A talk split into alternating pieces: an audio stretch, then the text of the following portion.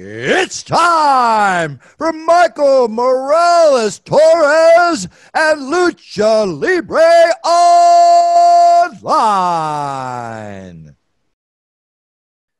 Saludos a toda la afición de la lucha libre. Este que les habla es Michael Morales Torres, integrante del equipo de lucha libre online.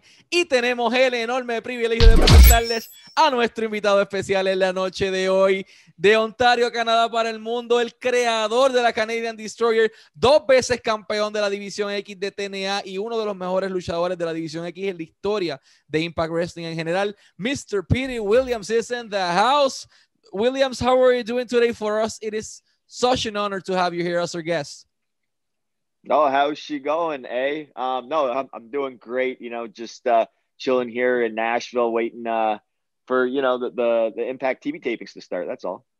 Awesome. So you're already where the crazy mess is going to happen. Everything is going to happen this Saturday. No surrender. It's going to be a great event. We have Rich Swann against, you know, Tommy Dreamer. We have this new concept for the X division uh, that I've never saw before. So I'm, I'm pretty interested in that as well. But uh, yeah, to all our fans, you can tune it in on Impact Plus at 8 p.m. Eastern Time this Saturday a las 8 de la noche. Este sábado, No Surrender directamente por el Impact Plus app y también por Fight TV. Both alternatives are, are good. So we just wanted to start the interview asking you about how your career in pro wrestling started. I mean, which was the person, the wrestler, or the match that engaged you enough to do this for the rest of your life? Oh, yeah. When I was six years old, of course I was a Hulkamaniac, right? Hulk Hogan. You know, I'm I'm I was I was an '80s kid, right?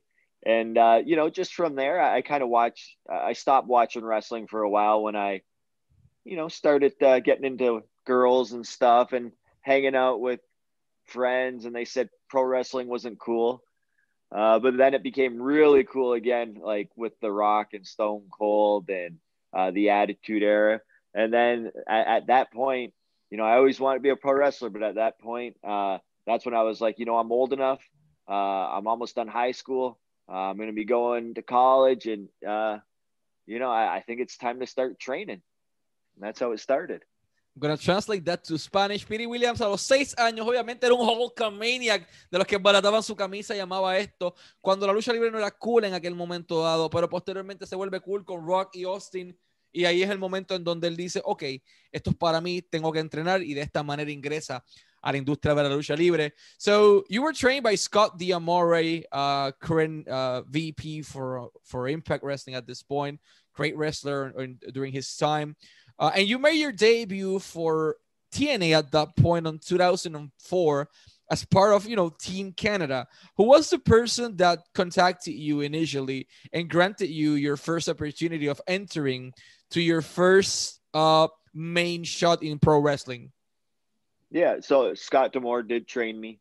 Uh, he at the time uh, in 2004, I think the year before in 2003 uh, himself and Chris Sabin, another graduate of the school.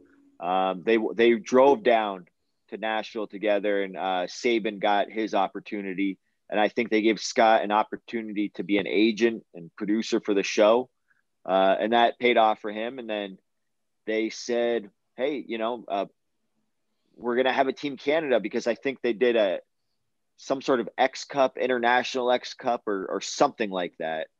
Um, and at first, Scott, I believe I wasn't supposed to be in that Team Canada at all. They wanted Teddy Hart. They wanted, uh, you know, uh, the son of uh, British Bulldog, uh, Harry Smith. They wanted TJ Wilson. Uh, and I think they were going to go with Johnny Devine too. Uh, but it didn't work out that way. I don't know why they couldn't get TJ. I, I, believe Harry was finishing up his school and he didn't want to miss his final exams. Uh, and then it, was my opportunity. Scott said, Hey, um, you know, I got this opportunity for you. And he kind of pitched me and they said, We don't know who the kid is, but we'll give him a shot.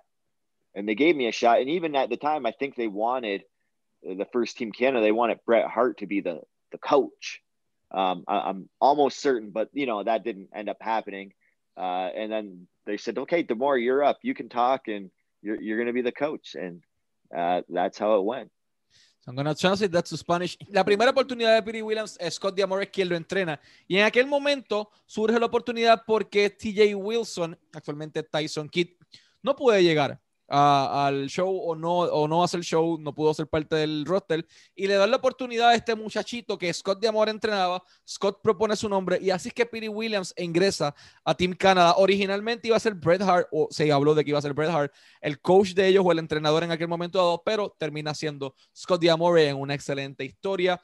You were the person that invented a maneuver that basically is the revolution of the pro wrestling industry as we know it today, and that's the Canadian destroyer. Who was the first person, you know, uh, the, the, the, the project pilot or, or this uh, person that was a volunteer of taking the, the first, you know, Canadian destroyer in the gym and, and in the first match? Yeah, um, well, I, guess uh, Amazing Red, when he was 11 years old, uh, made up the Canadian destroyer. I, I, guess later on, like last year, uh, you know, he has all his YouTube videos. He's made pretty much every pro wrestling move you see now. So uh, that that's red. But um, yeah, w- when we did the move, it was before YouTube, before you know anything like that. Um, and Chris Sabin and I were going to do it at a sh- at a match, uh, but we didn't end up. Uh, we, we didn't really understand. We're, we're think we never. We're trying to picture this move in our head, what it would look like and where we should put it in the match. We couldn't figure it out, so we didn't do it. And then the next month, I went to the same promotion and I uh, wrestled Matt Sydal, uh, and he was the first one to take it. I said, Matt, I said, hey, I want to try this new move, and he just said, I said it's a, a flipping pile driver. He said, okay, let's do it. And I'm like, oh, okay, that was easy. And I I didn't even really know like kind of how to do it yet. Um, and then I understood it more once I once I did it, and then uh, the toughest part uh, isn't the move; it's it's getting people to trust me to do the move, and to, for like over a year, I had to talk people into, hey, trust me, and let's do this move, and like, it, it's something you've never seen before in pro wrestling. Um, so that's the toughest part, getting into the mainstream. And by the time I got to TNA, and I started feuding with AJ, AJ was like, I want to, I want to do that move with you. And then from then on, I never had to ask anybody else again. They were just like, I want to take your Canadian destroyer. I want to, I want to take it. I want to take it. Okay. I'm going to translate that to Spanish. Eh, Amazing Red es que, la, vamos a decirlo así, la hace por primera vez a los 11 años. Piri es que la comercializa la lleva al nivel en donde la conocemos hoy día. Y en un show con Matt Saidal, Matt Saidal simplemente Piri Williams dice, oye, tengo esta nueva movida, es un, como un pile driver, un rompecuello, pero dando la vuelta, eh, ¿podrías tomarla? Y Matt Saidal dice como que, sí, claro ok, eso estuvo fácil, eh, porque él pensaba que iba a ser un poco más complicado convencerlo en aquel momento dado. Y pues eventualmente la parte más difícil era convencer a las personas de que era una persona segura para hacer la movida. Y una vez AJ Styles toma la movida, el resto eh, es historia y todo el mundo quería tomarla. Uh, you won your first X Division Championship on August 2004, just merely months after making your debut for TNA uh, and that huge gauntlet match at that point. How do you felt uh, as a human being? I mean, besides the gimmick, besides the wrestler, the young kid that this that you know got the opportunity and finally got his main shot. How do you feel at that moment? You know, looking at the X Division title and saying, "Holy shit, this is mine! I did it! I made it." Yeah, it, it was great, and I was totally shocked. Uh, that that day, I, I believe it was like August 11th of 2004. Uh, I, I, I came here to this very city in Nashville. Um, and I, got off the plane. I get to the arena. I don't know what I'm doing. I think, I, I think I just know I'm doing a gauntlet match. And, uh, we're just kind of all standing around and, you know, waiting for the show. And then I think Jerry Lynn came up to me. Uh, he might've been the agent for the match. And he's like, kid, you excited? And I'm like, for what? The gauntlet match? Yeah, sure. And he's like, no, you're going over. I'm like, oh. And he goes, you're getting the you're getting the title. And I'm like, I am. They're they're giving me the, the title. Like, oh, like I, I didn't even know how to process it at the time. And then like everybody was like before the match, like, hey, congratulations, kid, congratulations, kid, because you're right. I just I signed a contract of uh, it was like June 4th or June 5th uh, or sixth. Like I was there for two months. I didn't even have a work visa yet. I was still like it was in the process. It didn't get it's it's done, but I don't have it in my hand to go across the border. And you know, I remember having won the title, and I'm like, oh, I get to bring this home. Wait, no, I don't, uh, because it has to stay here because I have to go back to Canada and I can't bring it across the border, or else uh, because I don't have a visa yet. Uh, but it came next, you know, within a week. But uh, that that was as a person, I, I was I was shocked. It was crazy, and I'll I'll never forget that moment. Bueno, sounds like that to Spanish. Piri Williams gana el campeonato de la División X en agosto del 2004. Un Golden Match, más de 20 personas ahí envueltas. Bueno, 20 personas. ¿Y cómo se entera? Jerry Lee le dice en el campeonato: ¿Estás emocionado por el Golden Match? Ah, sí, sí, emocionado. Está, está cool, está chévere. Eh, no, no, no. O sea, no me estás entendiendo. Vas arriba, vas a ganar el Golden Match me van a dar el título, de aquí me title. Sí, le van a dar el título. Y no podía procesarlo en aquel momento dado. Entonces gana la lucha y es como que tengo esto perfecto, levanto el título, ah, pero tengo problemas con la visa porque en aquel momento dado todavía no había sido procesada porque él había firmado el contrato tan cercano como dos meses antes y en tan solo varios meses ya era el campeón de la empresa y obviamente estaba en shock, estaba eh, asombrado por todo, pero sumamente agradecido por, por esa oportunidad. You were part of the X Division when the X Division was the hottest thing in the pro wrestling industry. I mean, you had AJ Styles, you had Samoa Joe, you had holy shit, Alex Keeper. How good was him as well? Uh, Shark Boy at one point, Kurt Angle. Everyone wanted to be a part of this, you know, X division. Uh, you working, you know, behind the scenes in the company at this point. Uh, how can you compare the creative process when you were working as a in-ring performer with all these big sharks, no pun intended for Shark Boy, but with all these big sharks in the same division, wanting the same thing. How did they manage, uh, you know, not to blow everything because of the egos of the wrestlers? Um, well, I mean, what's good is being behind the scenes. Uh, right now with the X division wrestlers that we have there, I believe they're more talented, more well, more athletic than we we ever were. We, I think we were just scratching the surface of everything. Uh, but you know, uh, almost like ninety percent of them, they'll come up to me and you know I'm I'm producing their match and they'll and I'm telling them what's you know what's going to happen in the match and they tell me like, oh, I used to watch you on TV. You know, I you inspired me to get in the X division or you versus Chris Sabin or like AJ Styles and all that kind of stuff. So I mean, that's that's pretty cool, and I think that it, it keeps a lot of those X Division guys humble right now because I'm I'm not just mm-hmm. some guy producing their match that doesn't understand their style. I'm not a heavyweight guy. I'm an X Division guy, and they understand like if I give them pointers and tips, they're gonna take that because I've been there and I've done that. I've been I've been in their spot before. So I mean that, that that's how it all get that's how it all goes down. Piri Williams en aquel momento dado formaba parte de la División X cuando estaba en su punto máximo de ebullición. Eh, y en estos momentos, el comparado, obviamente los muchachos ahora son más atléticos de lo que tal vez eran ellos, pero él está trabajando como productor de la División X de Impact Wrestling ahora mismo. Y no es un heavyweight quien está trabajando el X Division, es un X Division que vivió eso, gente que ellos, eh, los que lo están, las luchas que él está produciendo ahora son de gente que lo veía él con Chris Sabin y gente que lo admiraba y obviamente es parte de de, de, de, de que el negocio funcione de la manera correcta. Among the many things you did during your career, you were little Papa Pump for a while with Scott Steiner, and you were beside him on that. I don't know how the hell how the hell he did it, but on that perfectly mathematical promo at that point. Uh, among the things you did, you had the opportunity in your shot for the Impact at that point TNA World Championship. Uh, you were a top talent. You've always been during your whole career. Why do you think the company at that point uh, decided not to go with you as you know the next phase of the company?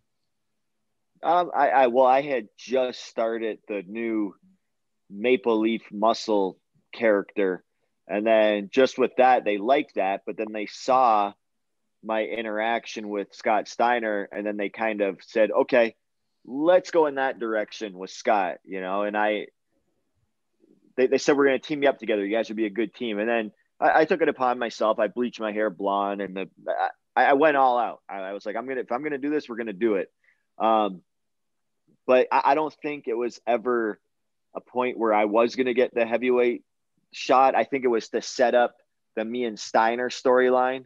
And mm-hmm. eventually I was going to get the X division and heavyweight. It was kind of, I think, to screw Scott out of the heavyweight championship and make him more mad. Um, you know, the Steiner promo, that was in one take. We did it in one take. That's it. And you could see me if you watch it. I look right into the camera like, are we still okay? Yeah, we're still filming. Okay. Um, but yeah, and then since then, uh, like shortly after that, after I did the Steiner thing, I, you know, my contract expired. I was gone for a very long time. Uh, when I eventually came back in 2017, uh, it was good. I mean, I, I finally got my world title shot against Eli Drake in my home country of Canada. Uh, it didn't it didn't turn out, but one of my favorite matches I've had with the with the company. Um, and now I'm really enjoying what I'm what I'm doing now, um, helping develop the new talent. En aquel momento dado, eh, Peter Williams fue parte de este eh, grupo con Scott Steiner, la promo con Scott Steiner que todos conocemos, se hizo en una toma. Y la historia estaba construida no para que él llegara a la cima o ganar el título, sino para, ex, para implosionar ese grupo con Scott Steiner y que él le arrebatara la oportunidad del campeonato peso completo a Scott Steiner y hacerlo enojar. Y en aquel momento dado, pues su contrato expira y eh, vuelve en el 2017 donde tiene su oportunidad ante un talento como, como Eli Drake. Uh, you were, as I mentioned, you were a top eight talent during your whole career. Were you ever contacted by, you know, WWE at any point during your career interested in, you know, bringing you in, you being a loyal guy to TNA basically during your whole run? Um, not directly. I know in my first X Division title run, uh, the WWE they didn't have their cruiserweights yet. They were thinking about developing like a like a cruiserweight division or uh, back in 2004 i think they had the idea for what you see now the cruiserweight division the 205 live they just haven't figured it out yet uh, and i remember somebody in the company said that uh, wwe uh, the, the the bookers the producers or whatever the, the creative writing team was asking about you, like, hey, what about this this PD guy? Could we get him from Impact? Uh, and then they realized like that they thought I was like five foot ten and like two hundred and ten pounds, and I'm like, no, I'm like shorter than that and lighter than that. And I think at the time WWE was not looking for small guys, so they were like, even though they wanted a cruiserweight division, they weren't looking for small guys. So uh, that was 17 years ago. Um, had it happen now, we might be, a, you know, might be a different story. And I translate that to Spanish. En aquel momento dado, WWE no, no fue donde él directamente, pero cuando estaban construyendo su división Cruiserweight, sí preguntaron por Piri Williams. Oye, este muchacho Piri Williams, podemos traerlo. Eh, y él dice que, pues, obviamente, en aquel momento dado no iba a funcionar por diferentes motivos. Y si hubiese pasado ahora, la cosa sería un poco pues, más distinta porque tienen más desagregado todo lo que es 205 Live. Peter, you're working behind the scenes with so many talented guys. I mean, you have Ace Austin, uh, Rich Swann. There are so many people inside that company at this point, both veterans and young guys, that create a perfect mix, a perfect mix uh, to seeing what we're seeing now, and that's the rebirth of Impact Wrestling. Since Slammiversary, the company, it's been all the up, all the way up. Uh, they are on fire, but specifically the X division. Uh, and I mean, Rohit Raju is amazing. TJP, every guy inside that division is doing, or girl, because Jordynne Grace even had the opportunity at one point. Everyone is doing so well. What do you think is the key of success behind the X division and this rebirth we've been seeing since 2019, 2020, basically, until what we're seeing now? Um, I think it's you know, the way the you know the company structured it is they looked for talent on the independent market that you know th- they believe were up and coming, young and stuff like the guys like the Rascals, uh, Trey Miguel, Ace Austin, Rohit, all the all those guys that hasn't haven't really gotten their shot yet. And then, you know, Impact gave them their opportunity. And all those guys, if you looked at their career from the beginning, they started off not winning any matches, nothing like that. Kind of like, okay, let's see how let's get this guy used to TV and stuff. And then sure enough, it's just with a snap of a finger, Ace Austin. Now you have this new character, and then we're gonna you know go that direction. Rohit, which was done many da- things with the company, and now he's you know X Division champion, and he's really came up as like one of the most hated heels in the X Division. So the idea is to you know build the characters. Don't don't pull somebody in and you know shove them down the throat. Build the characters. Let the fans react to them, and then you know we do a really good job of like wins and losses. Like who should win who should lose right now? Uh it shouldn't always be the champion winning. There should be maybe a title match like non-title matches that they win just to keep everybody like hey uh tomorrow any x division competitor can challenge for the x division title. That uh, before i translate to spanish i think that's why Rohit's title reign was, you know, so successful during his run. I'm gonna say something in Spanish now. En aquel momento dado, bueno, eh, Williams actualmente trabaja en la división X en toda la construcción y él menciona que el éxito detrás de esto es que Impact Wrestling busca talentos jóvenes que sean del circuito independiente, que estén subiendo, que estén jóvenes, que tal vez no hayan tenido esa oportunidad grande como lo fueron Trey Miguel, como lo fueron los Rascals que ahora están en otra empresa, como los Rojit Rayu y muchos de los otros, para que puedan tener esa oportunidad dorada que tanto anhelaban y construyan su talento de cero. Entonces le dan mucho énfasis al win and loss record, eh, como menciona el, el, récord de, derrotas y de victoria, eh, que no todo el tiempo debe ganar el campeón, eh, no todo el tiempo debe ganar esta persona y darle la parte de, de lo impredecible a la división. I also want to say something else in Spanish. ProWrestlingTees.com slash Piri Williams. ProWrestlingTees.com slash Piri Williams para toda la mercancía, sus camisas están ahí, las pueden adquirir. ProWrestlingTees.com slash Piri Williams.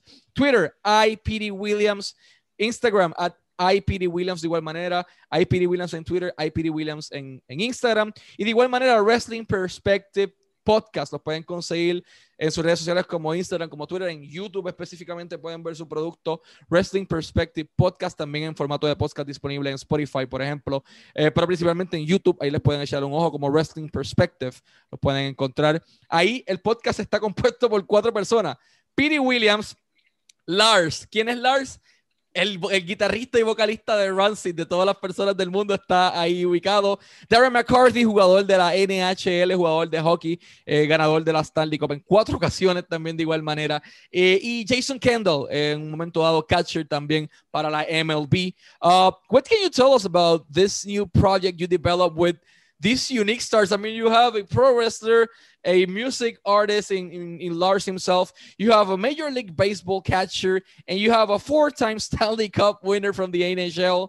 How do you manage to mix this group of guys and give an incredible product?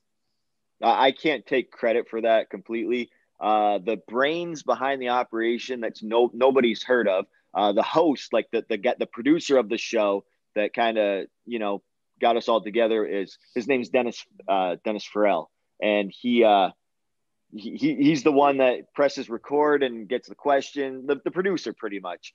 Um, so him and I, we did a podcast years ago, uh, 2020. I, I stopped doing it. COVID, you know, that year sucked. Uh, and during that time, he tried to do sports podcasts with Jason Kendall and Dmitri Young and all that kind of stuff. And then um, you know, then he asked for me back, and then we kind of just got all the podcasts that we did together into one podcast, and uh, we've been going at it. I mean, we've only been together for maybe seven seven weeks or so, and we've already had some amazing guests like uh, Kurt Angle. We had AEW guests um, like John Silver. Um, who else? Uh, we just had Rocky Romero, Rocky Romero on from Japan Wrestling. Yep. Uh, and then, you know, I, I guess I can announce it now, um, exclusive, but, uh, you know, this Saturday coming up, we have MJF from uh, oh. AEW.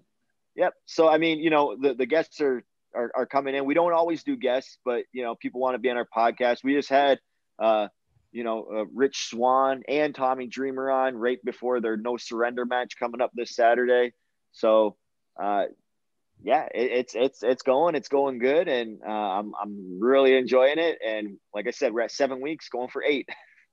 So I'm going to translate this to Spanish. A toda la afición, Wrestling Perspective Podcast comienza por una persona que está en la producción. Eh, la pandemia pues se detiene todo y de repente vuelven a tomar el proyecto, hablaron de deportes y de repente tienes a un jugador de hockey, un jugador de Major League Baseball, tienes de igual manera a el vocalista y guitarrista de Rancid, tienes a Pete Williams que está de productor en, en Impact Wrestling y creas y unes todos estos podcasts de deportes en un solo podcast. Llevan siete semanas en estos momentos, van para la octava. Han tenido invitados del calibre de John Silver de AEW, han tenido a personas como Rocky Romero de New Japan Pro Wrestling. Y este sábado, Wrestling Perspective Podcast va a tener directo con ustedes a MJF de AEW. Este sábado, hoy MJF en Wrestling Perspective Podcast. Eh, va a estar disponible ahí, lo pueden verificar en el canal de YouTube de ellos, Wrestling Perspective, en Instagram y Twitter como Wrestling Perspective Podcast, al igual que las plataformas de audio como Spotify. Ahí échenle un ojo, escúchenlo, un producto excelente. de igual manera, prowrestlingtees.com slash Williams, hay Williams en Twitter y en Instagram. Uh, Mr. Williams, it's been such an honor for us uh, to have you as our guest. Uh, always wishing you the best of lucks and success in all your projects in Wrestling Perspective Podcast with the X Division and Impact Wrestling and in everything you do during your career. Always wishing the best of luck and thank you so much for your time, sir. Oh, you know, thank you for having me. I, I greatly appreciate it. And uh, yeah, I mean, I had a blast. This is great. I, I love doing this kind of stuff, man. This is just wrestling. It's awesome. So let's hope to do it again anytime soon. To all our fans also in Spanish, no surrender esta noche, 8 de la noche, hora del este, Impact Plus, Fight TV, la división X, la división Heavyweight, la división femenina o de las knockouts. Puedan ver de todo, no surrender, échenle un ojo, Wrestling Perspective Podcast, Lucha Libre Online, la marca número de Pro Wrestling y Combat Sports en español. Thank you, Pete. Thank you.